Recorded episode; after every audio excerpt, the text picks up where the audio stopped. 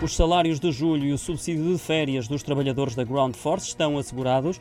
Quem o garante é o Ministro das Infraestruturas, Pedro Nuno Santos, uma vez que o Governo e a TAP estão a trabalhar numa solução para regularizar a situação, sem que isso dependa da aprovação do acionista privado e maioritário da empresa, a Paz Galde. Alfredo Casimiro esclareceu hoje o Ministro na Comissão Parlamentar de Economia em relação às acusações feitas pela Paz Galde que a TAP, acionista minoritário, mas maior cliente da empresa, deve dinheiro à companhia de handling.